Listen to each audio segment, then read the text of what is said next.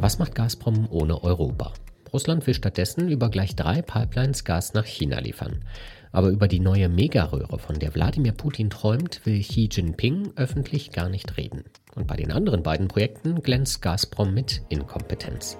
Darum geht es in dieser Folge. Von Wieder was gelernt. Abonnieren Sie den Podcast gerne überall, wo es Podcasts gibt. Ab sofort auch als Push-Mitteilung in der NTV-App oder bei RTL Plus Musik. Wir freuen uns immer über Kommentare und natürlich auch Bewertungen bei Apple und Spotify. Ich bin Christian Hermann. Hallo und herzlich willkommen.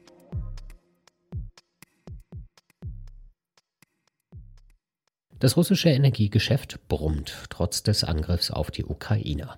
Das wertvolle Öl landet nach wie vor in Indien und dank kreativer Umwege vermutlich auch in Deutschland und Europa. Und auch der russische Staatskonzern Gazprom schwimmt im Geld, wie wir im vergangenen August schon bei NTV berichtet haben. Der russische Energieriese hat nach eigenen Angaben im ersten Halbjahr einen Rekordgewinn erwirtschaftet. 2,5 Billionen Rubel, umgerechnet über 41 Milliarden Euro. Zum Vergleich, im gesamten Jahr 2021 erzielte Gazprom einen Gewinn von rund 27 20,5 Milliarden Euro. Damals ebenfalls ein Rekord. Insgesamt könnte Gazprom im vergangenen Jahr durch die explodierenden Gaspreise umgerechnet bis zu 80 Milliarden Euro verdient haben. Ganz genau weiß man das nicht. Das Zwischenergebnis im Sommer 2022 war das letzte Mal, dass der Staatskonzern einen Geschäftsbericht veröffentlicht hat. Seitdem schweigt er, wie die meisten russischen Unternehmen. Womöglich, weil das Rekordjahr eine absolute Ausnahme bleiben könnte. Experten von Reuters haben berechnet, dass die Exporte von Gazprom nach dem Angriff auf die Ukraine schon im vergangenen Jahr um die Hälfte eingebrochen sind. Die Einnahmen haben sich nur wegen der ultra hohen Erdgaspreise vervierfacht.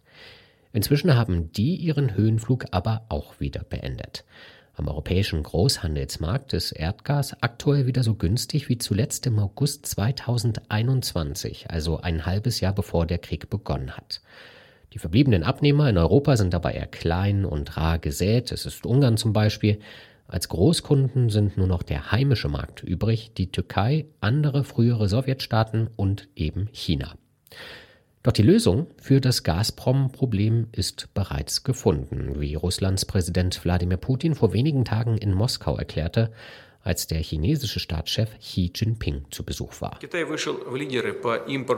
China ist zu einem führenden Importeur von russischem Öl geworden. Auch im Gassektor eröffnen sich hervorragende Perspektiven für die russisch-chinesische Zusammenarbeit. Im Jahr 2022 hat Russland seine Gaslieferungen über die Hauptleitung Power of Siberia um das anderthalbfache erhöht. Gazprom hat die Wünsche der chinesischen Partner erfüllt und sogar zusätzliche Lieferungen geleistet, die über dem vertraglich vereinbarten lagen. Das zeigt, dass unser Unternehmen ein verantwortungsvoller und zuverlässiger Lieferant ist. Weiteres Wachstum bei den russischen Gasexporten wird durch den Bau der Gasroute Fernost ermöglicht, sowie durch die Umsetzung der Initiative zum Bau der Power of Siberia 2 durch das Territorium der Mongolei.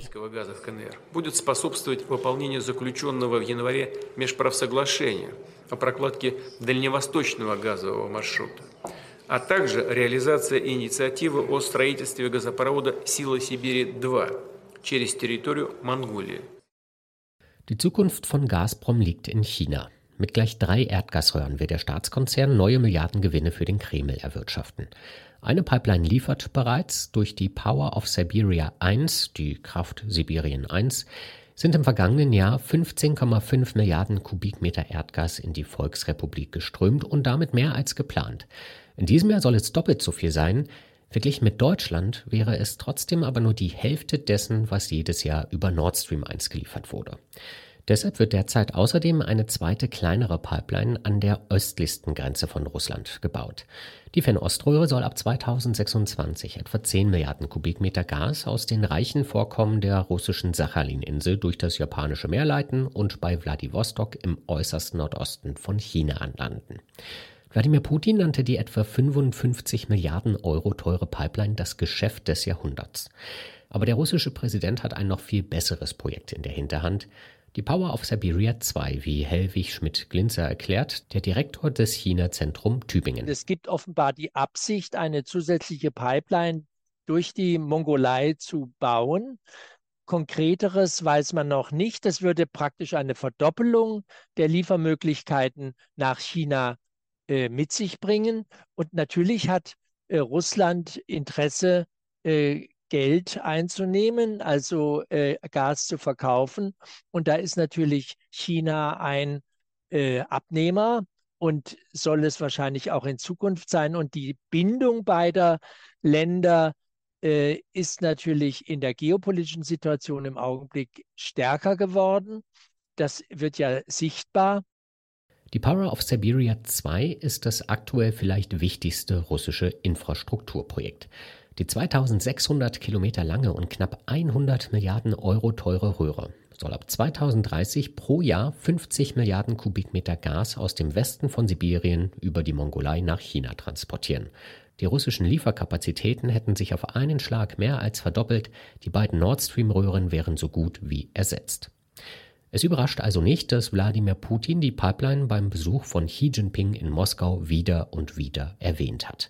Unter Berufung auf den russischen Präsidenten haben russische Medien sogar schon von einer Einigung für den Bau berichtet. Tatsächlich scheint das aber nicht der Fall zu sein. In den chinesischen Staatsmedien wurde die Pipeline nach dem Besuch von Xi nicht einmal erwähnt. Helwig Schmidt-Glinzer kann sich mehrere Gründe vorstellen, warum der chinesische Staatschef zu dem Projekt eisern schweigt. Möglicherweise handelt es sich um chinesische Verhandlungstaktik, denn noch ist nicht geklärt, wer sich inwieweit an den Baukosten beteiligt. Vermutlich wolle Xi aber auch eine gewisse Distanz wahren und gerade in den USA und Europa nach dem russischen Angriff auf die Ukraine nicht zu russlandfreundlich wirken. Wladimir Putin dagegen, der muss das Projekt genau aus diesem Grund seiner eigenen Bevölkerung schmackhaft machen. Der braucht auch in Russland gute Nachrichten und er will auch äh, in Russland dokumentieren, dass er sich gut mit China steht. Denn äh, eine gewisse Skepsis gegenüber China gibt es ja auch in Russland. Gerade in dem Amur-Gebiet gibt es Vorbehalte gegenüber China. Es gibt aber auch, wie wir wissen, keine unbedingt große Nähe zu dem weit entfernt liegenden Moskau. Also da sind Unsicherheitsfaktoren innerhalb äh, der Russischen Föderation, die man gar nicht unterschätzen darf. Und insofern verkauft natürlich äh, Putin diese äh, Pläne äh, offensiver um äh, gewissermaßen deutlich zu machen, dass er die Netzwerke, die Russland auch zusammenhalten, dass er die unter Kontrolle hat. China will kein instabiles Russland vor seiner Haustür sehen, in dem ein Teil der Bevölkerung gegen den Staat aufbegehrt und möglicherweise eines Tages doch den Wiederanschluss an den Westen sucht. Deshalb hält sich Peking bei der Power of Siberia 2 zwar bedeckt, man muss aber ganz klar sagen, dementiert wird das Projekt von Peking auch nicht. Für eine stabile Herrschaft braucht Putin sichere Einnahmequellen, mit denen er die Bevölkerung ruhig stellen kann. Das weiß auch China. Bei den Verhandlungen sitzt Peking aber trotzdem am viel längeren Hebel, vor allem weil man die neue Pipeline wahrscheinlich gar nicht braucht. Das Analysehaus Bloomberg NEF berichtet, dass chinesische Unternehmen sehr wahrscheinlich mehr langfristige Lieferverträge abgeschlossen haben als alle anderen auf der Welt. Katar gehört genauso zu den Partnern wie Turkmenistan, mit der früheren Sowjetrepublik wurde erst im September der Bau einer 30 Milliarden Kubikmeter Pipeline vereinbart. Bei der Power of Siberia 2 gibt es dagegen seit Jahren keine Bewegung, wie Maria Pastukova von der Denkfabrik E3G weiß. Schon seit einigen Jahren eigentlich wird die Power of Siberia 2 besprochen, äh, ungefähr seit der Annexion der, ähm, der Krim auch eine, Absichts, äh, eine Absichtserklärung mit China wurde unterzeichnet. Das ist auch schon äh, einige Zeit her. Ähm, bisher ist aber noch nichts passiert. Äh, der Grund dafür ist, ist höchstwahrscheinlich, dass äh, die chinesischen Unternehmen einfach erstens keinen großen Bedarf an diesem russischen Gas sehen und zweitens auch nicht dieses Investitionssicherheit haben, weil das sind sehr große, sehr langfristige Investitionen, die, sind, die dann getätigt werden können. Und vor allem unter diesem Sanktionsregime sind natürlich nicht bereit, da noch Geld äh, reinzupumpen. Anders sieht es im Kreml aus. Der braucht das Projekt unbedingt. Denn noch vor zwei Jahren haben Europa und die Türkei 175 Milliarden Kubikmeter Erdgas im Jahr bei Gazprom abgenommen. Das waren 80 Prozent aller Gazprom-Exporte.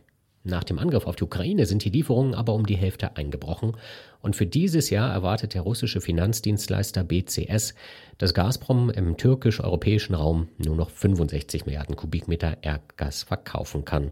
Der Staatskonzern steckt in der Sackgasse und braucht dringend neue Kunden. Nehmen wir theoretisch an, äh, China würde jetzt sofort zustimmen, äh, dass diese Pipeline jetzt auch gebaut wird. Dann fließt das Gas irgendwann, vielleicht in zehn Jahren, weil der Bau der Pipeline extrem lange dauert äh, und solche Projekte normalerweise ähm, eine sehr lange Entwicklungszeit brauchen. Zehn Jahre ist der Zeitrahmen, in welchem Power Siberia One gebaut worden ist. Die Pipeline, von welcher wir jetzt sprechen, ist viel länger und hat und sollte viel mehr Kapazität haben. Das heißt, viel mehr Zeit müsste eigentlich eingeplant werden und das in einem normalen Investitionsklima, nicht in solchen Kriegszeiten. Dazu kommt bei Gazprom ein weiteres Problem, das Management, wie ein Bericht von Die Insider nahelegt, einem unabhängigen russischen Investigativmedium. Zum Beispiel hatten Moskau und Peking schon 2015 vereinbart, die Fernoströhre im japanischen Meer zu bauen. Doch Gazprom soll die Spezialschiffe, die extra dafür eingekauft wurden, lieber in die Ostsee geschickt haben, um dort die lukrativere Nord Stream 2 zu bauen. Der Staatskonzern hat sich verkalkuliert. Genauso wie anscheinend beim Bau der Power of Siberia 1. Denn selbst wenn die Röhre in diesem Jahr doppelt so viel Erdgas nach China liefert wie im vergangenen Jahr, wäre das nur die Hälfte dessen, was sie eigentlich liefern sollte. Gazprom hat die Größe des Gasfelds, aus dem die Röhre gespeist wird, bei der Erschließung absichtlich oder unabsichtlich falsch angegeben, wie berichtet wird. Nur deswegen wird auch die Power of Siberia 2 2600 Kilometer lang. Sie muss einen Umweg über die Mongolei einlegen, damit Gazprom sie später an den ersten Strang anschließen und diesen danach mit zusätzlichem Erdgas versorgen kann. Xi Jinping wird das Lieblingsprojekt von Wladimir Putin vermutlich nicht killen. Aber China wird sich die Power of Siberia 2 gut bezahlen lassen. Und dann hängt alles von Gazprom ab. Die bisherigen Projekte für und mit China lassen nichts Gutes erahnen. Das war wieder was gelernt. Ich bin Christian Hermann. Tschüss und bis zum nächsten Mal.